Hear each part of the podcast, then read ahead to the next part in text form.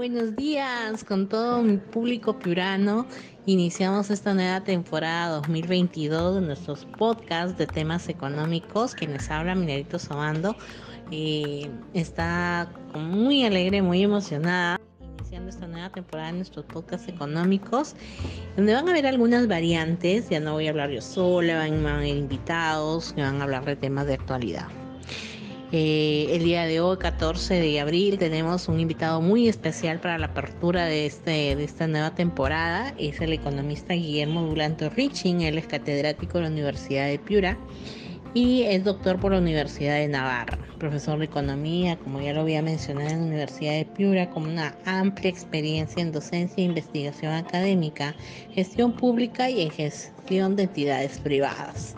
Así que tal, buenos días, este profesor Guillermo Dulanto muy agradecida por los minutos que usted nos va a dedicar para poder explicarnos eh, con mayor detenimiento, con mayor precisión, por decirlo así, en estos cortos minutos la situación económica que nuestro país está afrontando y en este primer bloque vamos a, a poder abordar el impacto, de el impacto de una de las medidas, porque realmente ha sido una serie de medidas que se han tomado ante la subida de los precios, la subida del combustible, pero una de ellas, y quizás este, la más difundida o la más discutida entre los, los profesionales del medio, es eh, relacionadas al impacto del IGB en el consumidor final.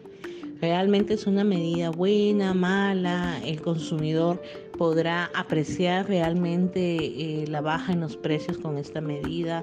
¿Cuál es el impacto económico desde el punto de vista eh, de usted para... En primer lugar, muchas gracias por la invitación. Y con respecto a tu pregunta de la reducción del IGB y su impacto en los precios, eh, teóricamente debería ocurrir esto. Si yo le reduzco el impuesto a algún producto, sobre todo el impuesto general a las ventas, este debería traducirse en una reducción del mismo, ¿no? Pero eh, hay que ver a, qué producto se está aplicando esto, si estos son parte de una cadena, de un producto final. Eh, es muy complejo el tema. Los empresarios han declarado que esto no se va a traducir en una baja en el precio. Eh, es súper complicado. A ver, habría que hacer un análisis al detalle. Yo mencioné en un momento que algo se tenía que hacer para reducir los precios, porque estamos en una economía eh, que es muy especulativa. Los agentes económicos, producto quizás de la hiperinflación que tuvimos hace 30 años, eh, todavía mantienen vivo ese espíritu especulador, de expectativas y cada vez que el precio sube quieren subirlo más o quieren ganar más con la subida de precios. Y eso es como echar gasolina a un pequeño fuego. Más, más incendia, más inflación hay si es que comenzamos a especular. Entonces hay que cortar esos, esos, esa expectativa de precios diciendo el gobierno va a hacer todo lo posible a través del MEF o del BCR para que los precios no suban. ¿no? Entonces esta medida de bajar el IGB tiene esa orientación en todo caso, la aplicación, si es que produce una baja en los precios, depende mucho también de que el empresariado pueda asumir esta reducción y no trasladar o no continuar con los precios altos.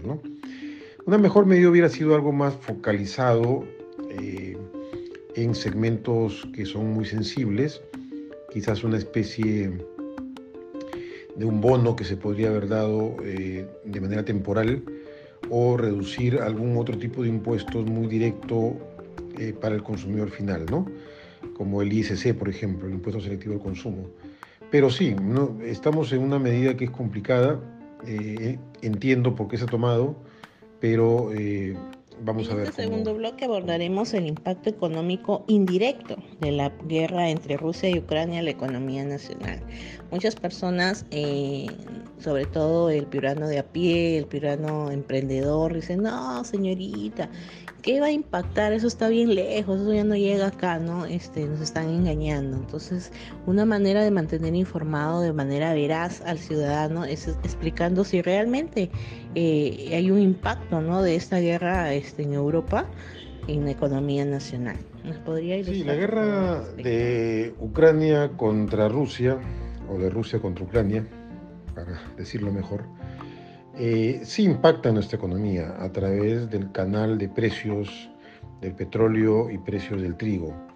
Estos al elevar su precio, dado que tanto Ucrania como Rusia son productores de petróleo y de trigo, más en el caso de Ucrania que, está siendo, que es el país afectado por esta guerra, eleva el precio de estos dos productos en el mercado internacional y nosotros somos compradores de estos dos productos.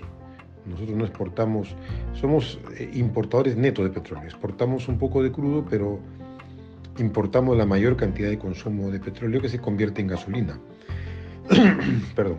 Esta, este incremento en la gasolina impacta evidentemente en el precio del transporte, los fletes y va a impactar en el precio de los productos finales. Igual el caso del trigo impacta en la producción de pan, de harina, de fideos, que son productos que se consumen mucho en el, Perú y que van a haber aumentado sus precios.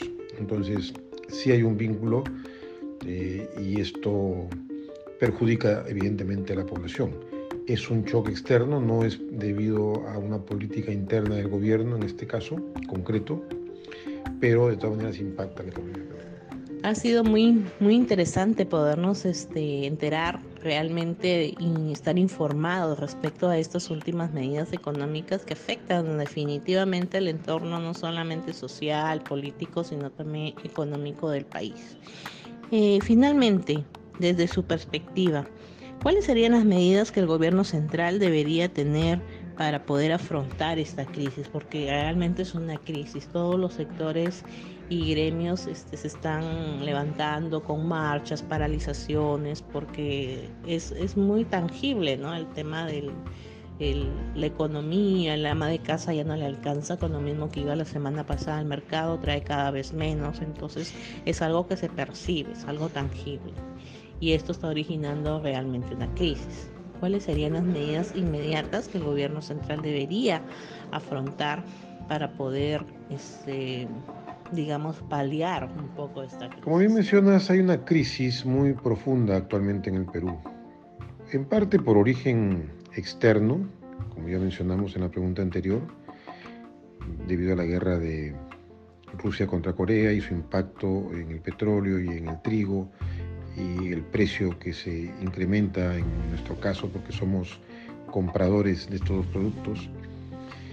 Pero también hay una crisis interna provocada por inestabilidad política, por eh, malas decisiones del Ejecutivo en el nombramiento de ministros o funcionarios, por la falta de decisión en poner orden en los conflictos, sobre todo mineros, y esto está impactando fuertemente en la inversión privada.